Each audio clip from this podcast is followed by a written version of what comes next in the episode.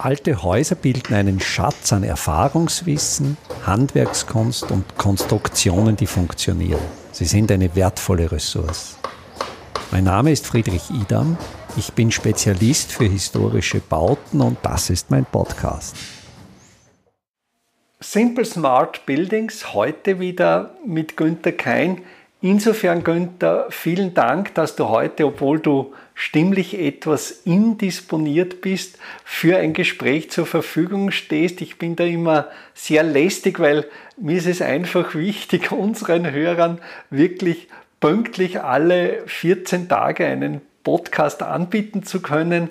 Drum bitte einerseits danke, dass du bereit bist zu sprechen und Entschuldigung an unsere Hörer, dass vielleicht stimmlich nicht ja, ich bin gerne dabei. Auch ich entschuldige mich, wenn die Stimme heute etwas belegt klingt. Wir haben im Vorgespräch, wir haben eine lange Liste mit Themen, die wir in Zukunft behandeln möchten, sind gemeinsam diese Liste durchgegangen und sind auf ein Thema gestoßen, das vielleicht nicht so weit verbreitet ist, aber wie wir denken, vielleicht den einen oder die andere interessieren könnte.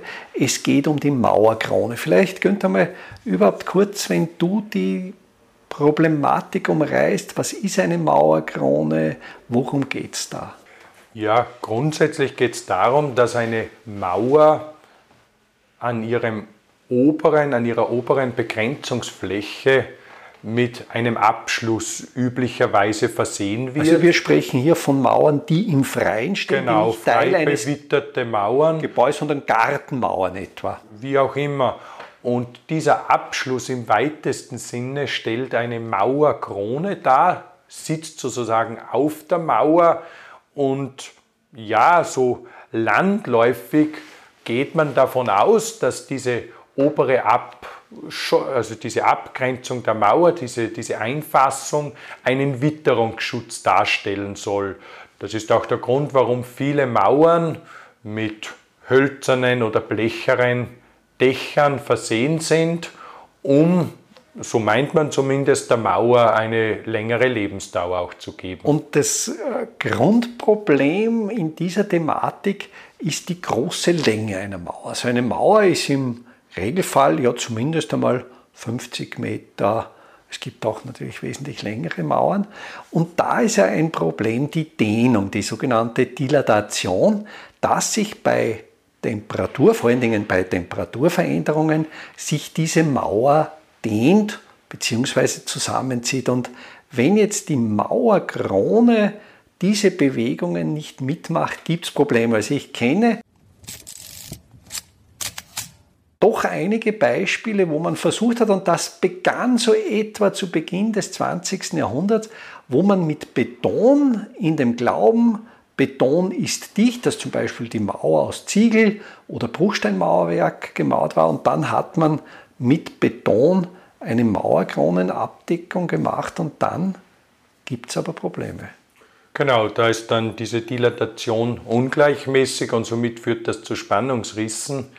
Die andere Seite ist natürlich, wenn man jetzt auf Mauerkronen verzichtet, das kann funktionieren, darüber werden wir noch sprechen, aber gibt es das Risiko, dass Wasser in eine poröse Mauersystematik eindringt, in eine poröse Mauerstruktur eindringt und dort dann gefriert und dadurch auch Frostschäden hervorruft. Aber durch die gerissene Betonkrone wird der Wassereintritt natürlich genau an der Stelle des Risses konzentriert und hier ist dann ein besonders massives Schadensbild. Entsprechend das Schadbild hoch. Vielleicht das ist auch noch relevant, weil wir ja heute historische Mauern haben, die aus, wie du sagtest, Ziegelmauerwerk bestehen oder Bruchsteinmauerwerk, aber viele Mauern mittlerweile auch aus Industriebeton bestehen. Da sollte man vielleicht auch unterscheiden, dass gerade diese Industriebetone zum Teil auch keiner Mauerkrone bedürfen, weil das Gefüge entsprechend dicht ist, zumindest anfangs in den ersten Jahren und sie natürlich ästhetisch, ich sage jetzt einmal frech, nur begrenzt äh, schön sind. Zumindest diskussionswürdig. Ja. Und es ist natürlich bei diesen Industriemauern aus Normbeton auch erforderlich, gemäß den Normen regelmäßig Dilatationsfugen einzubauen, also diese Dehnungsfugen. Das kann nicht durchgehend betoniert werden. Theoretisch könnte man auch, wenn man eine historische Mauer mit einer Betonkrone versieht und meiner Erfahrung nach müsste man so etwa alle sieben Meter plus minus eine Dilatationsfuge einbauen.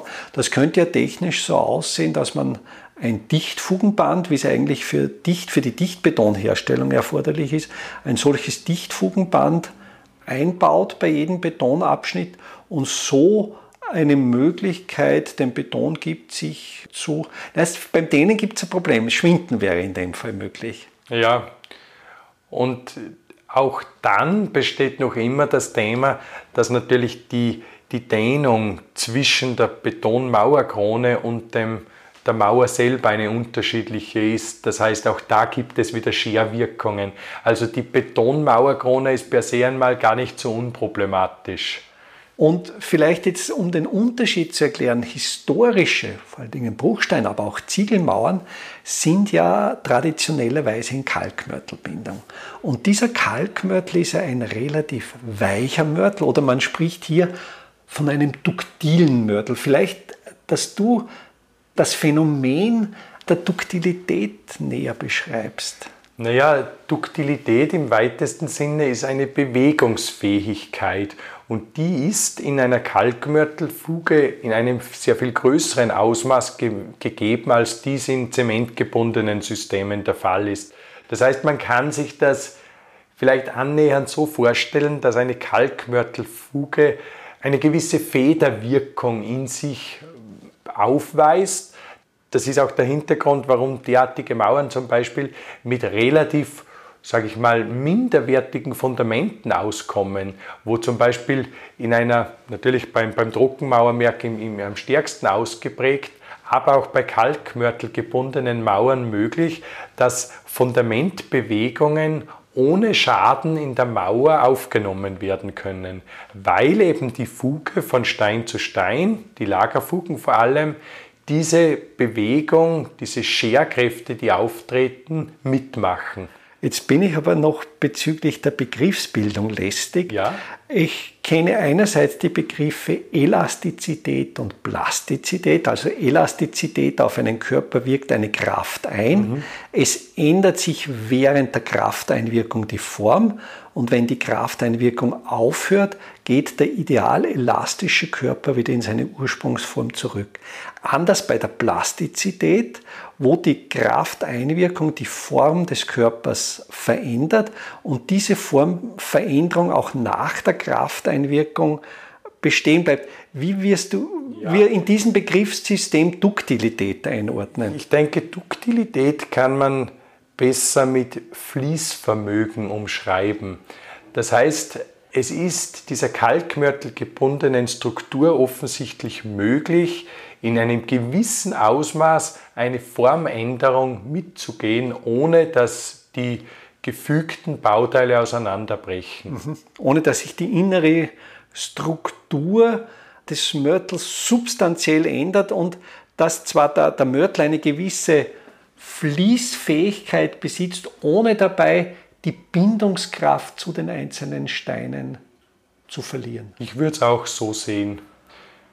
Vielleicht eins noch, was auch interessant ist bei historischen Mauern, die Eindachung kann natürlich grundsätzlich auch eine Holzkonstruktion sein, die auch gut geeignet ist, weil sie üblicherweise mit einer sehr zarten im weitesten Sinne mit einer Pfettenkonstruktion vergleichbar, also üblicherweise zwei Auflagelatten aufweist, auf welchen dann ein, ein Mini-Dachstuhl sitzt.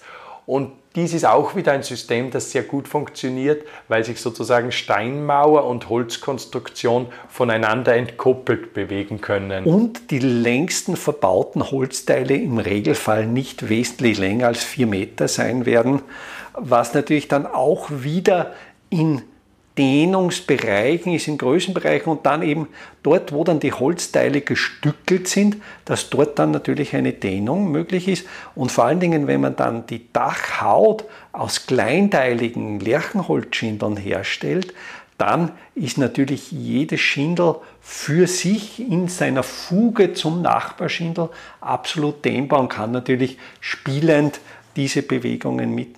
Da geht es natürlich auch um die Befestigung der Holzschindel, dass die mit Drahtstiften, also nicht mit harten Schrauben, sondern mit eher weichen äh, Drahtstiften aus einem, ja fast würde ich sagen, nicht so hochwertigen, allerdings verzinkten Stahl hergestellt werden sollten. Ja, also auch hier sollte sich dann im besten Fall diese beschriebene Duktilität wieder abbilden. Das ist überhaupt ein Phänomen, wo heute wird ja fast alles geschraubt im Holzbau, aber eine Schraubverbindung ist immer relativ starr und gerade wenn es darum geht, Bewegungen in Systemen zuzulassen, empfehle ich auf Nagelungen auszuweichen, weil der Nagel eine sehr viel ja, duktilere Verbindung ist. Jetzt gibt es natürlich auch andere traditionelle Abdeckungen der Mauerkrone. Zum Beispiel bei den Ziegelmauern ist es die sogenannte Rollschar.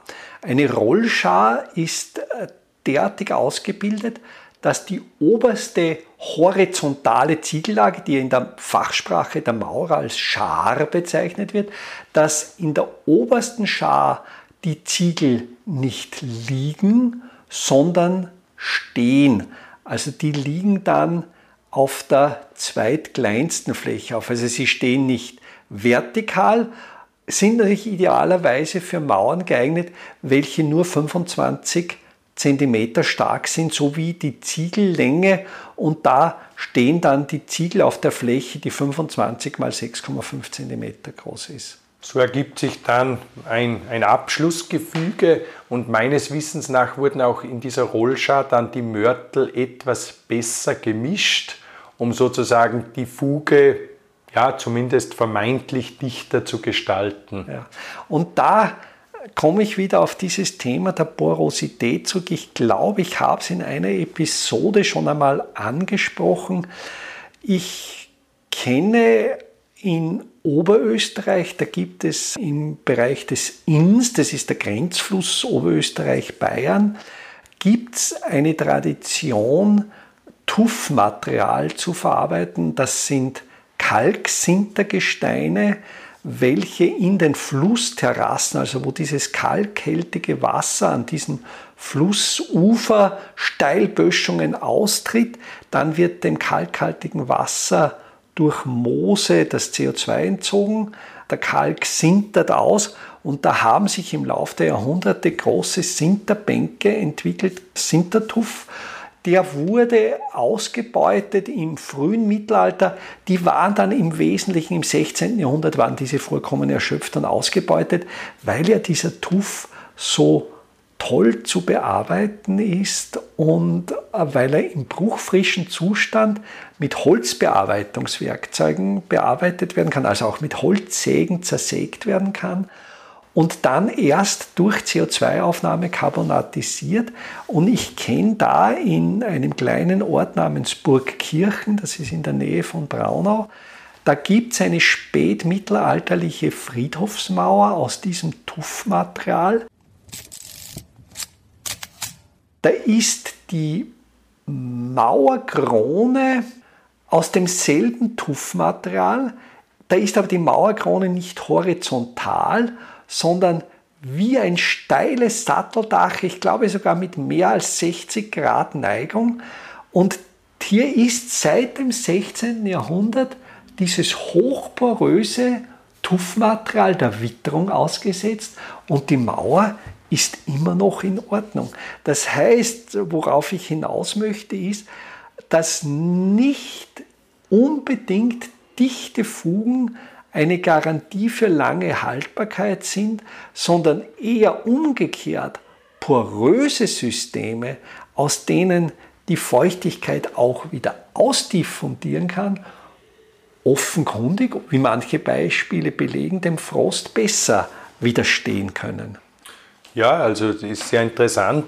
Physikalisch ist es sozusagen in gewisser Weise eine, eine Gegenthese. Das heißt, das eine ist, wie du schon sagtest, Systeme abzudichten, den Eintritt von Feuchtigkeit überhaupt erstmal zu verhindern, mit dem Nachteil, dass ich sowas dicht halten muss. Denn wenn in ein abgedichtetes System Feuchtigkeit eindringt, kann diese schwer oder nicht mehr entweichen und führt relativ sicher zu Bauschäden.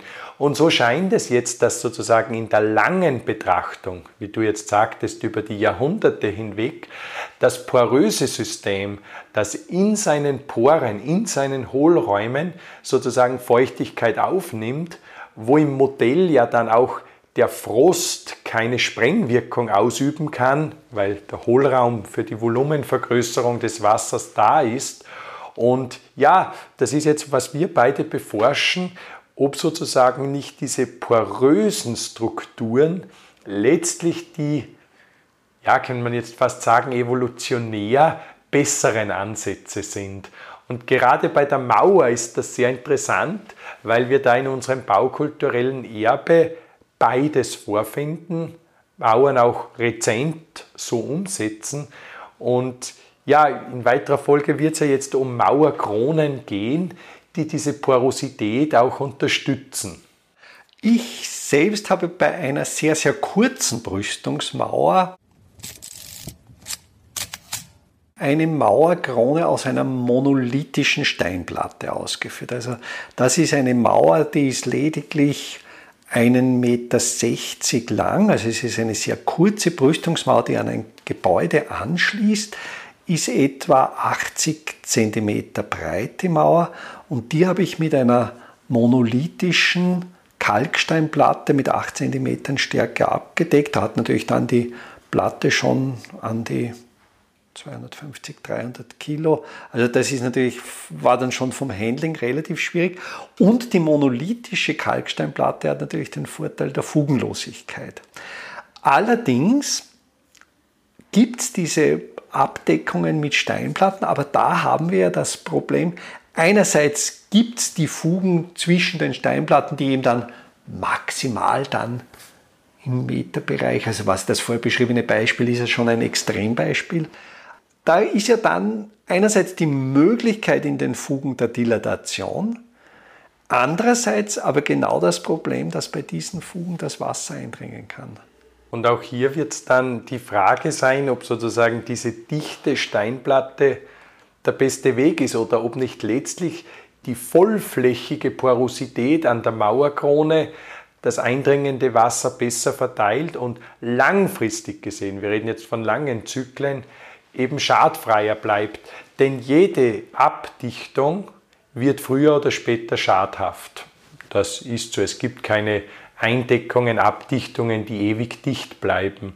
Und das muss man sich anschauen, das muss man abwägen. Und eine Extremform wäre aus dieser Sichtweise die, die Grassode, über die wir ja jetzt auch sprechen wollen. Das heißt, die Idee, dass man Soden sticht. Das sind im Grunde Humusauflage plus der Grasbewuchs, die man in flächigen Stücken gewinnt an Standorten, die ähnlich den Niederschlags- und, und Witterungsbedingungen auf der Mauerkrone sind, also sozusagen Grasstücke gewinnt, die im besten Falle auf ihr Einsatzgebiet vorbereitet also sind. Also aus der Region? Aus der Region auf jeden Fall, aber auch von der, der Himmelsrichtung, von der Exposition gesehen ähnlich äh, sind. Also dass man an, an Südhängen äh, Trockenrasen sucht. Und vielleicht auch auf sandigen Böden, das heißt, wo Grassorten wachsen, die an diese äh, schnelle Austrocknung gewöhnt sind. Und solchartige Stücke setzt man dann auf die Mauerkrone und stellt so einen Bewuchs her, der zum einen ästhetisch sehr erfreulich ist, aber der eben auch ein, ein, ein Ab, ja, es ist keine Abdichtung, sondern eine Bedeckung darstellt, die jetzt zwar Feuchtigkeit durchlässt, aber auch Feuchtigkeit buffert, weil zum Beispiel ein Starkregen nicht direkt in die Mauerstruktur hindurchdringt und so ein, ja, ein feuchte Managementsystem schafft weil ja Trockenrasen quasi von ihrer evolutionären Entwicklung darauf konditioniert sind, Niederschläge möglichst vollständig aufzunehmen, um einzuspeichern, damit eben das Überleben dieses Trockenrasens gesichert ist. Also ich kann mir vorstellen, dass dieser Trockenrasen dann gar nicht so viel Feuchtigkeit abgeben wird. Ich sehe es auch so. Es ist natürlich eine Frage der Niederschlagsmenge. Die Technologie ist übrigens uralt. Also es gibt Überlieferungen, Überlieferungen bereits von den Wikingern in Skandinavien wo Rasensoden zur Eindeckung von Gebäuden verwendet. Auf Basis von Birkenrinde. Also wenn, wenn ich das richtig ja. im Kopf habe, sind das Dachaufbauten, wo Schichten aus Birkenrinde, auf denen dann diese Rasensoden liegen. Übrigens damals nicht erfolgreich, weil derartig viel Boden für diese Eindeckungen verwendet wurde, dass die Anbauflächen zur Neige gingen. Und der Nachteil ist natürlich, wenn man Rasensoden im großen Stil sticht, gerade karge Böden nicht mehr regenerationsfähig. Also man müsste da wirklich ökologisch sehr, sehr bedachtsam, ähnlich wie bei Hauttransplantationen, fällt mir jetzt spontan ein, dass man nur schmale Streifen entnimmt und nicht vollflächig die, diese Soden sticht. Mir fällt ein schönes Beispiel ein hier in Hallstatt, dem oberösterreichischen Salzkammergut, wo wir gerade sitzen. Ich glaube, wir sehen fast hin. Wir sind fast, ja. Da gibt es ein kirchliches Gebäude, das Beneficium, das mit einer etwa, würde ich so schätzen, ungefähr 500 Meter langen Mauer eingefasst ist. Und diese Mauer ist eine Kalkstein, Kalkmörtel gebundene Bruchsteinmauer aus dem sehr frühen 18. Jahrhundert und die ist auch mit einer so, solchen Rasenkrone bedeckt und funktioniert eigentlich seit dieser Zeit gut. Und ich habe mit einem lokalen Botaniker gesprochen, der hat mir erzählt, dass auf dieser Mauer Grassorten wachsen, die erst wieder im Hochgebirge anzutreffen sind. Das heißt, es haben sich auf diesem Standort offenkundig auch durch natürlichen Anflug im Lauf der Jahrhunderte hat sich auf dieser Mauerkrone ein ganz spezifisches Ökosystem eingestellt. Was natürlich interessant ist hier und was man auch anmerken muss, Hybridsysteme zwischen den beiden Extremansätzen, poröse Bruchsteinmauer mit Rasensode und auf der anderen Seite die Industriebetonmauer, funktionieren erfahrungsgemäß nicht. Also ich kann das belegen, weil mein Großvater in den 1950er Jahren sehr viele Steinmauern gemauert hat und der jetzt bei einer Begehung auch gesehen hat, muss man dazu sagen, es, es waren das, also er hat Kalksteine behauen und dann mit Zementmörtel gemauert und die Mauerkrone entweder betoniert oder sehr oft auch mit einem Glattstrich versehen, also mit, mit einem Patschuk-artigen System. Also ein sehr, also fast reiner Zementleim. Zementleim und hat die Fugen sozusagen dort besonders gut abgedichtet. Und diese Mauern sind jetzt nach ja, 60, 70 Jahren überall dort, wo sozusagen diese Abdichtungsschicht kaputt gegangen ist, schadhaft geworden, weil dann Wasser eindringt und dieses, diese Zementmörtel weisen eben erstens geringe Porosität und b genau diese zuvor besprochene Duktilität nicht auf. Und dort ist sicher dieses durchlässige System nicht anzuraten. Das ist vielleicht auch wichtig zur Klärung, weil man das dann auch gerne vermischt. Ja. Ein Gedanke, der mir jetzt spontan eingefallen ist, ich habe mir jetzt Gedanken gemacht über den Trockenrasen, dass er natürlich, wenn man ihn mäßig verwendet, denke ich, ist kein Problem. War das Beispiel, das du genannt hast von den, von den Wikingern. Aber auch, wenn ich jetzt an unsere sensiblen Trockenrasen denke, dass dann doch manche Hörer denken, naja, das ist eigentlich ökologisch nicht vertretbar, da noch, noch Trockenrasen zu stechen. Ob nicht einerseits Züchtungen, aber andererseits ist mir jetzt die Pflanzengruppe der Sukkulenten eingefallen. Also diese, zum Beispiel, wir nennen es äh, Hauswurz, die ja manchmal auch verwendet wird zur Extensivbegrünung von bituminösen Flachdächern. Mhm. Und da denke ich, das wäre möglicherweise ein Experiment wert, ob man solche Mauerkronen nicht mit, mit Sukkulenten bepflanzen sollte. Und zudem muss man ja auch sagen, es gibt Böden, deren Rasenschicht durchaus auch regenerationsfähig ist. Ich würde sagen, sogar die meisten Böden in Österreich. Aufzupassen ist es natürlich im Hochgebirge bzw. an stark exponierten Südhängen, wo dann vielleicht durch Auswaschung und so weiter die, die oberste Bodenschicht Schaden nimmt. Aber ansonsten, wenn man in Streifenform diese Soden sticht, ist der Boden durchaus regenerationsfähig. Also es geht jetzt nicht immer mit Zerstörung einher, das muss man schon auch sagen. Ja, aber, aber ich denke trotzdem, dass die Bedachtnahme, der achtsame Umgang äh, mit natürlichen Ressourcen, glaube ich, schon immer ein Leitgedanke unseres Handelns sein sollte. Auf jeden Fall. Ich meine, was sicher auch interessant ist, dass man in dem Setting ja auch im besten Fall wirklich transplantiert, also dass funktionierende Rasenschichten an anderer Stelle eingesetzt werden und im besten Falle an der zuvor oder an der Stelle der, der Gewinnung wieder nachwachsen. Und das ist ja dann doch, denke ich, auch irgendwie reizvoll vom Ansatz, das heißt dem menschlichen Artefakt, wieder diese Haube Natur zu verleihen. Also finde ich auch von der Philosophie ganz stimmig. Und vielleicht ein letzter Gedanke. Ich kenne auch in Hallstatt eine Mauer. Das ist eine sehr, sehr niedrige Brüstungsmauer. Es gibt ja bei Brüstungsmauern auch die Regel, wenn die Brüstungsmauer hinreichend breit ist, ich glaube, es gibt so die Regel, Höhe plus Breite sollten zusammen immer einen Meter zehn ergeben. Ich bin mir jetzt so nicht war es früher in der jetzigen OIB, weiß ich nicht, ob die Regelung genau gleich ist, aber sinngemäß stimmt. Ja, und wenn man eben jetzt eine, eine Brüstungsmauer so nieder ausführt, dass sie etwa nur 50 cm, also, also die Sitzhöhe und eben dann entsprechend breit ist und eine solche äh, Brüstungsmauer mit einer Rasenkrone versieht und eine solche gibt es in, in Hallstatt bei der Kalvarienbergkirche, dann kann man diese Rasenkrone auch als Rasenbank verwenden.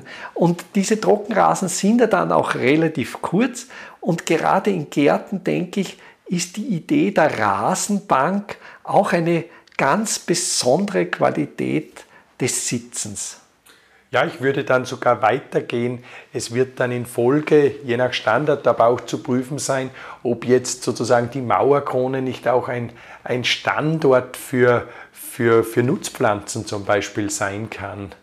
Und dass wir, das liegt ja auch im Trend, Architekturoberflächen auch für Naturnutzung erschließen letztlich. Also letztlich Urban Gardening auf der Mauerkrone. Genau. Vielen Dank. Günther, ich danke dir für das Gespräch. Sehr gerne. Einfache, aber schlaue Handwerkstechniken können Sie jetzt auch in der Praxis erlernen. Im Rahmen der Kulturhauptstadt Europas 2024 Bad Ischl bieten wir Ihnen im Salzkammergut heuer Workshops zu Arbeitstechniken der Simple Smart Buildings an. Es wird dabei ums Kalkbrennen, Kalklöschen und den gekonnten Umgang mit Kalkmörtel gehen. Sie lernen, alte Kastenfenster wieder instand zu setzen und besuchen Häuser, die von ihren Besitzern renoviert worden sind. Zum Abschluss der Workshop-Reihe im Herbst 2024 können Sie von international renommierten Profis die Lehmbautechnik in Theorie und Praxis lernen.